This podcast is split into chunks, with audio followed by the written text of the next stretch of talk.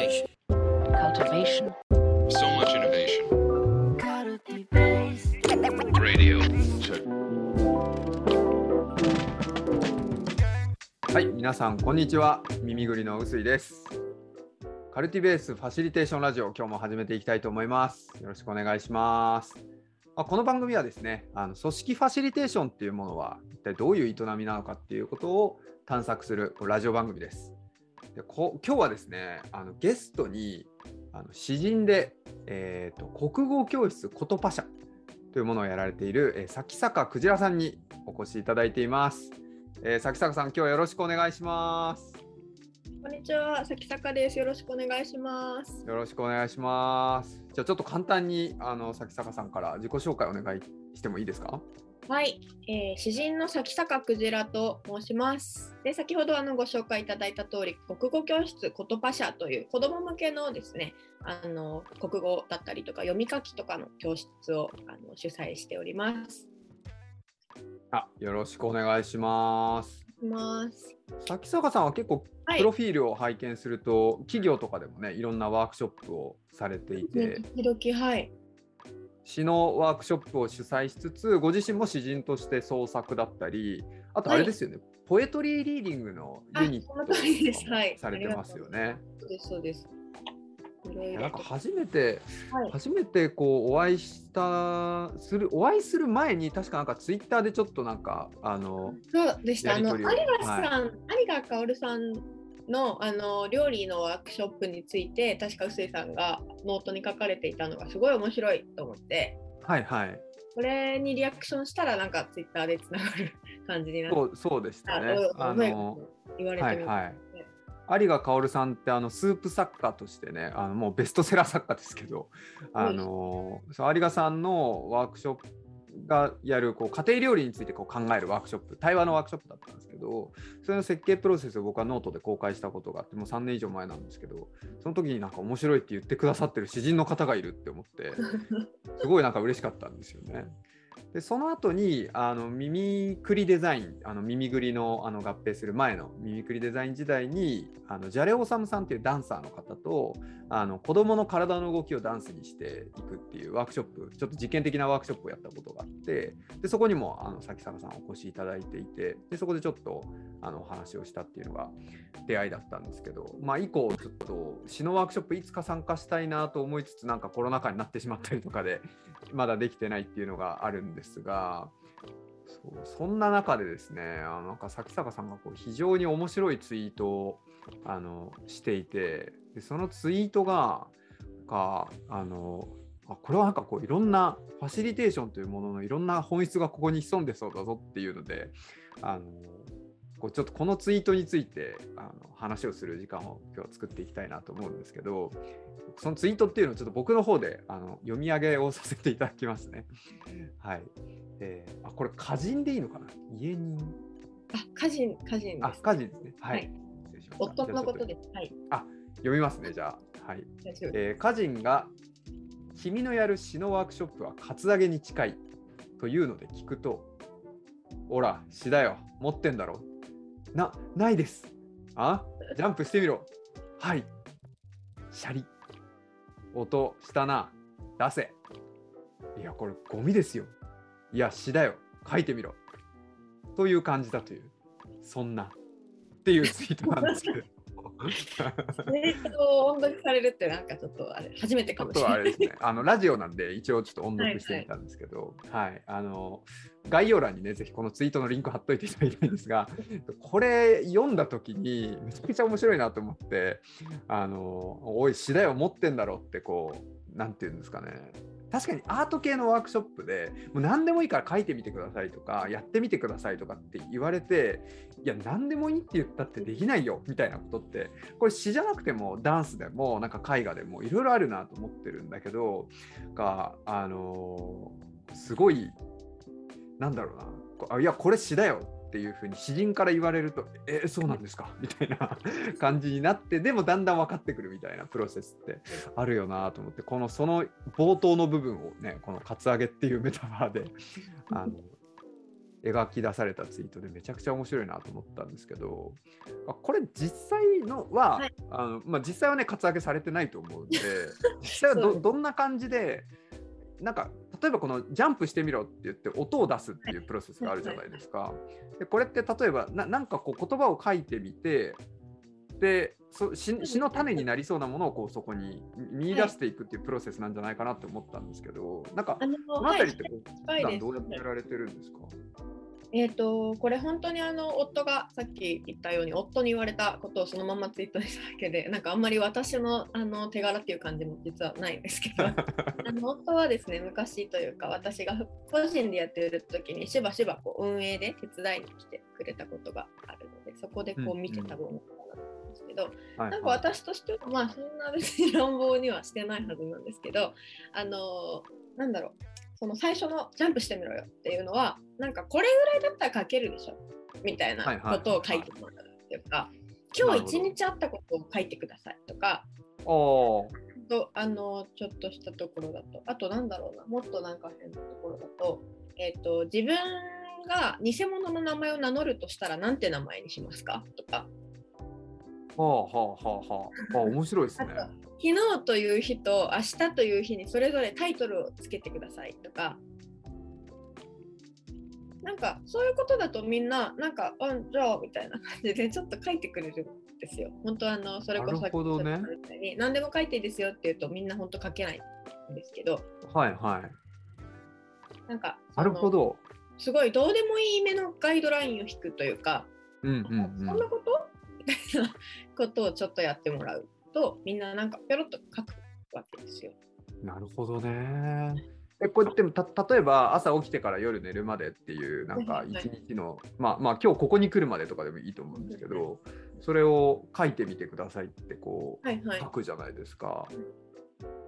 で今日朝起きてちょっと早めに起きたからストレッチしてその後朝ごはん作って家族で食べてここにいますみたいなのを例えば僕だったらそんな流れなんですけどそれに対してなんかこ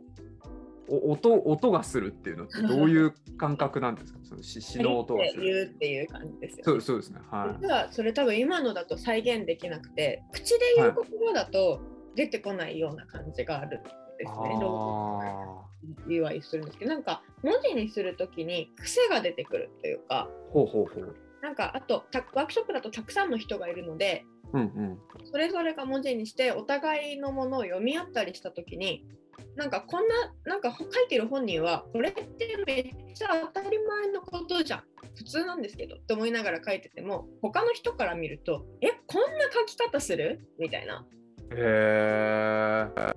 なんとなく見えてくるというかなるほど。なんかそのそう私が見ても私もやっぱの他人のうちの一人なのでうん。でこんな一日のあのこと書けって言っただけなのにご飯のことばっかり随分詳しく書くじゃないとか なんかあの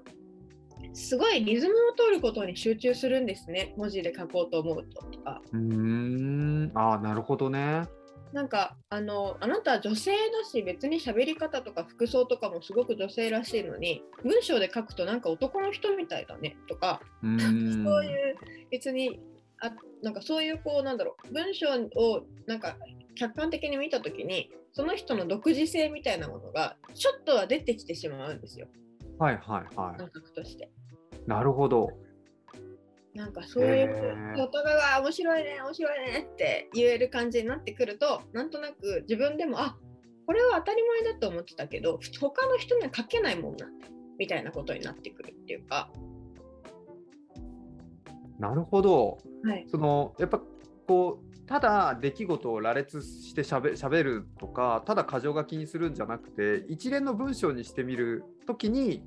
なんかすごい癖が出てくるっていう感じなんですか？そうですね。あと、その箇条書きでも、なんか何を書かないのか何を書くかっていうのは、要は何を書かないのかってことなので、はいはい。さっきはあのご飯のことばっか書いてるじゃないって人がいますよとか言ったんですけど、逆に一日のこと書いたのに、ご飯のこと全然書いてないねみたいな、あなた全然食に関心ないじゃんみたいな感じで、こう、その選択によって、その人性みたいなものが出てきてしまうはい感じがあはいるんですよ。なるほど。そなんかそのはい癖ってなんかどうどういうものをななんて言ったらいいんだろうな。いやその癖というかその癖が死になるなっていうこう匂いってどどういうところに特に感じるんですか？それはあのー 何でもいいっていうと難しいんですけど知って本当何でもいいのではいはい。あの何が知ってあるかとか何が私的であるかっていうことは本当にいろんな人がいろんなことを言って決まってないのですよ。うんうんえっ、とだから難しいっちゃ難しいんですけどね。なんか人が見てあこれなんだか素敵じゃん。とかかっこいいじゃない、とかっていうところをあのピックアップしていくっていう感じですね。なるほど。これ、じゃあ滝沢さんは特にはいそのどどういうものにかっこよさとか、ししらしさみたいなものを感じるんですか？あ私はえーっとそうだな。なんかそのあのありきたりなこうなんかちょっと考えて出したわけじゃないことというか、うんうん例えばえーっと彼女ができたら嬉しいとか なんかそういう、はいはい。なんとなく思い込んでいることみたいなところからちょっと外れたところにあるものが出てくるとそれはすごい面白いなと思うことが多くて、なんかすごいそうですね。詩のワークショップの中で人と話参加者の方と話しながらゆっくりと遂行を重ねていくみたいなあうんうん。の段階、プロセスを踏むことがあるんですけどはいはいなんかそのそのある参加者の方が不倫した、えーと友達にの不倫してるって知ってるのに自分はその子の結婚式に出てるみたいなはいはいはい。尖ったしあの内容の詩を書いていてうん。で最初は不倫は良くないってその人は思ってるんですよ。うんうん。それが前面に出てきてた。ずっとそれが前面に出てきたんですけど何回か何回か遂行を重ねていくうちに不倫は良くないと思ってるけどでもその友達のことはすっごい大事に思ってるはいはい。なんかその相反するところがちょっとずつ出てくるというか。おおなんかそうなってくるとあなんか詩としての強度が上がってきたなみたいな風に思って。なるほどね。なんかさらっと通り過ぎて本人は当たり前だと思ってるけど読んでる方はさらっと通り過ぎられないみたいなそういう力強さみたいなものが出てくるとあら詩じゃないのっていうことになってくるらしじゃないの？はあなるほど。いやなんか面白いですね。なんか自分でもこう蓋をしちゃってるき気もうん。蓋をしちゃってるっていうかなんか核に及ばないというふうにも思ってないというかなんかどう書いていいかわからないような気持ちっていうのは遂行しているうちになんかこう出てきた時にそれがこう詩のようにこうどんどん見えてくるというか。それはありますね。あとその本当みんなそのゴミですよみたいなことを思うみたいなんですけど、はいはいはいはい。これはこんなん知らないです。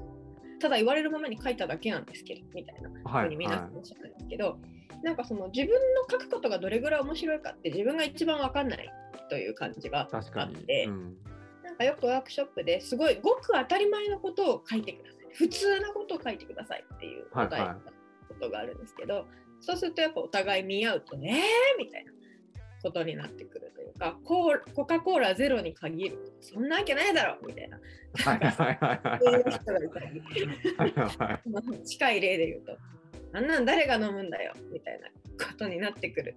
それはなんかすごい小さな例ですけど。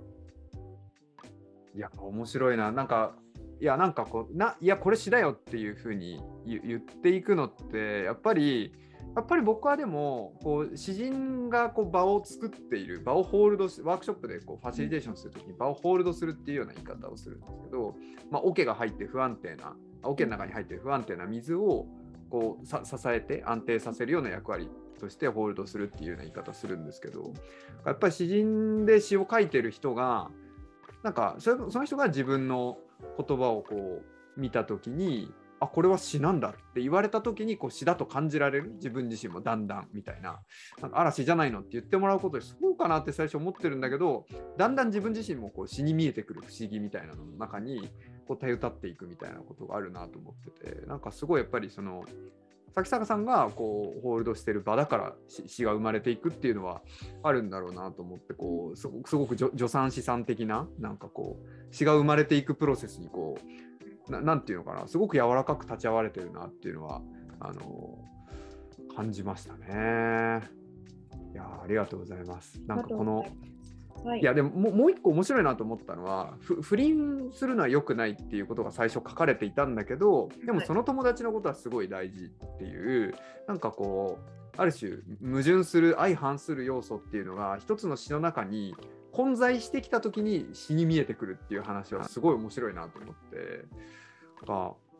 やっぱり芸芸術作品の面白さの一つにこう矛盾する要素がこう同時に存在していたりとか内在されてたりとかなんか同居するはずのないものが一緒にいたりとかってあるじゃないですか。あほ他に例えばあったりするんですか？これ詩だなって思うなんかこうよ要素というか嵐じゃないのって思う時のなんか条件みたいなのそうですね、なんかその相反するっていうこともそうなんですけど、それと加えて、なんか、えっ、と、ある、例えば、ある詩っていうお手本があって、そこに向かっていくっていうよりはそのなんか真逆というか、まだ詩人がまだ書いてなさそうなことを書いてくれると、お嬉しいわっていうことになるというか、でそれは割とパパッと起きるんですよね。えなんか自然に限らずまだなんかあんまりたくさん言われてないようなことがなんかポッと出てくるとなんかそこからどんなものでも生まれてくる感じがしてくるというか。ーうんうんでうん。さっきも言ったんですけどそれはすごい当たり本人にとっては当たり前のこととか本人が全然こうあのえこんなことがって思うようなことの中にあったりとかしてなんかどなたかが詩人のどなたかがおっしゃっててこれちょっと抜けちゃったんですけどなんか春爛漫って言ったぐらいで春のこと表現した気にならないでみたいなことをおっはいしゃって、はいはい。うんうんうん。ごめんなさいですけどでそそれと似たような感じで春を表現するのに春爛漫とか言われてもあのまあそれはそれとしてなんか、はいはい。あるでしょみたいなことになるんですけどなんかこんな言葉で春を表現した人はこれまでにいなかったなみたいなことがうんうんパッと出てくる時がある。ああ。でまあそのために、まあ、そのファシリテーターとしてというとそのなんだろうありがちなことが出てきづらい投げかけをするみたいなことはあると思うんですけど。はいはい。でもなんかそれはあるとしてもでも私も予期しないタイミングでそういうのが出てくるっていう経験はすごいたくさんしていますね大人でも子供でも。なるほどな。なんか例えばちょっと違う言い方で春を表現ししそうだなこの人ってこう音が鳴るわけじゃないですかその人がジャンプした時に。でその時になんかこう遂行を重ねるってある種そのその詩の種みたいな音が鳴ったものをこう深掘っていくことだと思うんですけどその遂行する時にどういう問いかけで遂行を促すんですか？遂行するときは大体本当になんか緩く構えて「どうですか?」とか言ってその本人はが気になってるところから手をつけていくみたいなことが多いです。私あー自分の中ですっきりしてなかったりとかそうですなんかここをもっと面白くしたいんだけどってこうなってるところをどうですか？って言って聞いていくみたな。ないんか難しくてそのいさっきおっしゃっていただいたみたいな助産師さんみたいな視点とそれとまた別でなんか単なるこう無邪気な読者みたいな目線あを使い分はいはい。けてる感じがあって、えー、面白い。私無邪気な読者だからここめっちゃ好きここ超面白いねっていうこととえっ、とあなたを見てるとここはちょっとなんか抜いて書いてないですか？その辺はどうなんですか？みたいなところなるほどなるほど。ちょっとあの都合よく使い分けてなんか駆け引きしてる感じはありおます。お面白い。なるほどね。はあ。ここ抜いてかみ書いてる感じがするもっと書けるでしょっていうふうにある種こうふっかけるというか、もっと出せほらってこう やるわけじゃないですか。そそこの嗅覚ってどういうところで働くんですかね？そこはだからさ多いのはさっき言ってたみたいななんか不倫は良くないとか自分が思い込んでるありきたりな結論あに、あはいはい。春のことを春らんまんって書いちゃうとかあ拾ってきて書いてるでしょみたいなことがはいはいはいはいやっぱり分かるので、なるほど。ありきたり表現でこれは蓋しちゃってるんじゃないの？みたいな。ありきたり表現をちょっと開けてみると全然違うもの出てくるでしょ？っていうふうにして、もう一回ジャンプしてみろっていうふうにやって。みるってことですね。そうですね。あとなんか気をつけてる直してくださいって言われると悲しいので書き直してくださいは言わないであの削除して別のものを入れてくださいみたいな言い方をすることがいでですね。別のものに変えてみてくださいみたいな。ここは削除でいいといいと思います。うーん。言い方をしているようなことが多い気がします。なるほどな。いや、ここのなんか、あれですね。あの無邪気な読者目線と使い分けてるところがなんかこうすごくあのなんていうんですか戦術的というか。ちょっとネタバラし いやいやなるほどな。いやカツアゲうまい人って感じがするなと思って。ただたただ単に「おいここら出せ」って言うんじゃなくていやなんかいいもの持ってるから出せみたいな な無邪気な読者は何言ってもいいんですよ。逆に嫌いも言えるので、ああそうなんですね。はなんかさっきの方が面白かったとか、いはいはいはいはい無はい。な読者は。なるほど、はい。そっか。いやそれ言われるとちょっと悔しくなりますもんね。かか多分参加者としては。え？そうなの？みたいしてそれを言うとなんか微妙なとこ線っていうのがあるなと多分思ってる。なはいはいはいはい。なるほどな。いやこれあのカツアゲファシリテーションってただこうあのななんていうんですかねだ出せ出せってこう言っていくのかなってちょっとと思いきやこう無邪気な読者っていうアイデンティティとなんか二面性を持って、はい。ある種なんかいい意味で追い込んでいくっていうかで なんか多分追い込まれてなんか出すだけじゃなくて追い込まれることが多分楽しくなっていく面もあると思うんですよね。あこうありきたり表現じゃないんだこれ自分にも詩人の側面があったんだってことを分かっていってしまう。で分かっていってしまいながらもっと出せって言われてうーんってこうし絞っていったりこう自分の感情に向き合っていったりっていうプロセスをこう駆動させていくのが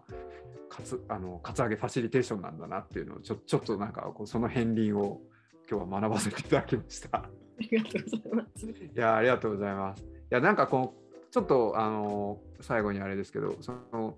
まあ僕たちその耳ぐりではその創造性の土壌っていう考え方をしていて、まあ、組織って一つの大きなものだけどだそのその組織が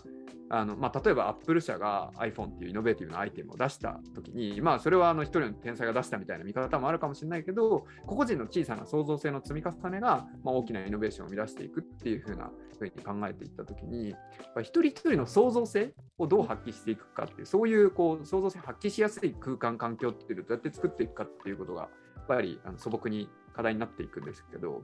その時にみんな言うんですよね。いや自分に創造性なんてないですみたクリエイティビティはそうあるある人がやっていけばいいと思うんで。って言った時にやっぱ僕たちもカツアゲしてんだよなと思って。いやあるだろうと。なぜっつって。落としたぞ今みたいないいもん持ってんじゃねえかって言って。めっちゃでそういいもん持ってんじゃねえかをなんかいやすごいいいですねとかあすごい好きですとかって確かに言うなと思って。あのそうあの無邪気な読者目線と助産師目線確かにあるなっていうのをねなんかすごいやっぱ個人の創造性、まあ、し詩と創造性はまあちょっと違うところはあるかもしれないですけど、そのファシリテーションにおいてはすごい共通するなと思って、はい、ちょっと大変学びのある時間になりました。ありがとうございます。いやありがとうございます。なんかこう詩詩についてちょっとまたちょっと僕の中では結構話したいところもあってなんか企業理念作ったりするんですよ。はいはいはい、企業理念をワークショップで作ったりするときにみんな半分ぐらいは詩人モードなんですよ。ビジネスパーソンモードっていうか。それなんかね、あのクジラさんもご経験あると思うんですけど、そそのそういうワークショップ、理念を作るワークショップの時の詩みたいなものって何なのかみたいなことをちょっと考えてみたいなと思ってたんで、またちょっとお声掛けできたらなと思はいます。ぜひよろしくお願いします。とっても面白い話ありがとうございました。最後にあの崎坂さん、あの告知などあればぜひと思ってるんですけど、はい、ありがとうございます。えっ、と、ちょうどですね、あの5月の13日の金曜日からオンラインで詩の講座、どなたでもいらっしゃれるあの詩のワークショップをですね、えー開きますので、もしよかったら、はいはい、はい、と思います。ありがとうございます。はいなんて検索すれば出てきますか？ああとなんて検索されてくるかな。私のツイッターとかでもお知らせしてますし、えっ、と、はい今、株式会社プレイバックシアター研究所というとあの会社でワークショップを作っているので、そこのホームページに載っています。えっと、鎖につながれたまま踊る盗み書きから始める詩の教室というあの長いタイトルの講座で金曜日で、えっと、毎週金曜日で3回3週間ですね5月13、20、27の夜ですねに、はい、ワークショップをやります。ありがとうございます。はい、二人につながれたまま踊る盗み書きから始めるもうこれ自体が一つの詩のようなタイトルですであね。の前半はニーチェの言葉なんだそうです。あそうなんですね。はいあありがとうございます。はい、引用でしたからなんですけど、ニーチェの言葉です。はいはい。いやこれオンラインワークショップということであのぜひカツアゲされたい人はねはい、どんな方で見てみていも大丈夫ただければなと思います。はい。というわけで、えー、とそろそろ終わりにしていきたいと思います。えーカルティベースファシリテーションラジオ、えー本日のゲストは、えー詩人で国語教室言葉社代表、言葉社ですね、えー代表の崎坂くじらさんでした。ありがとうございました。ありがとうございました。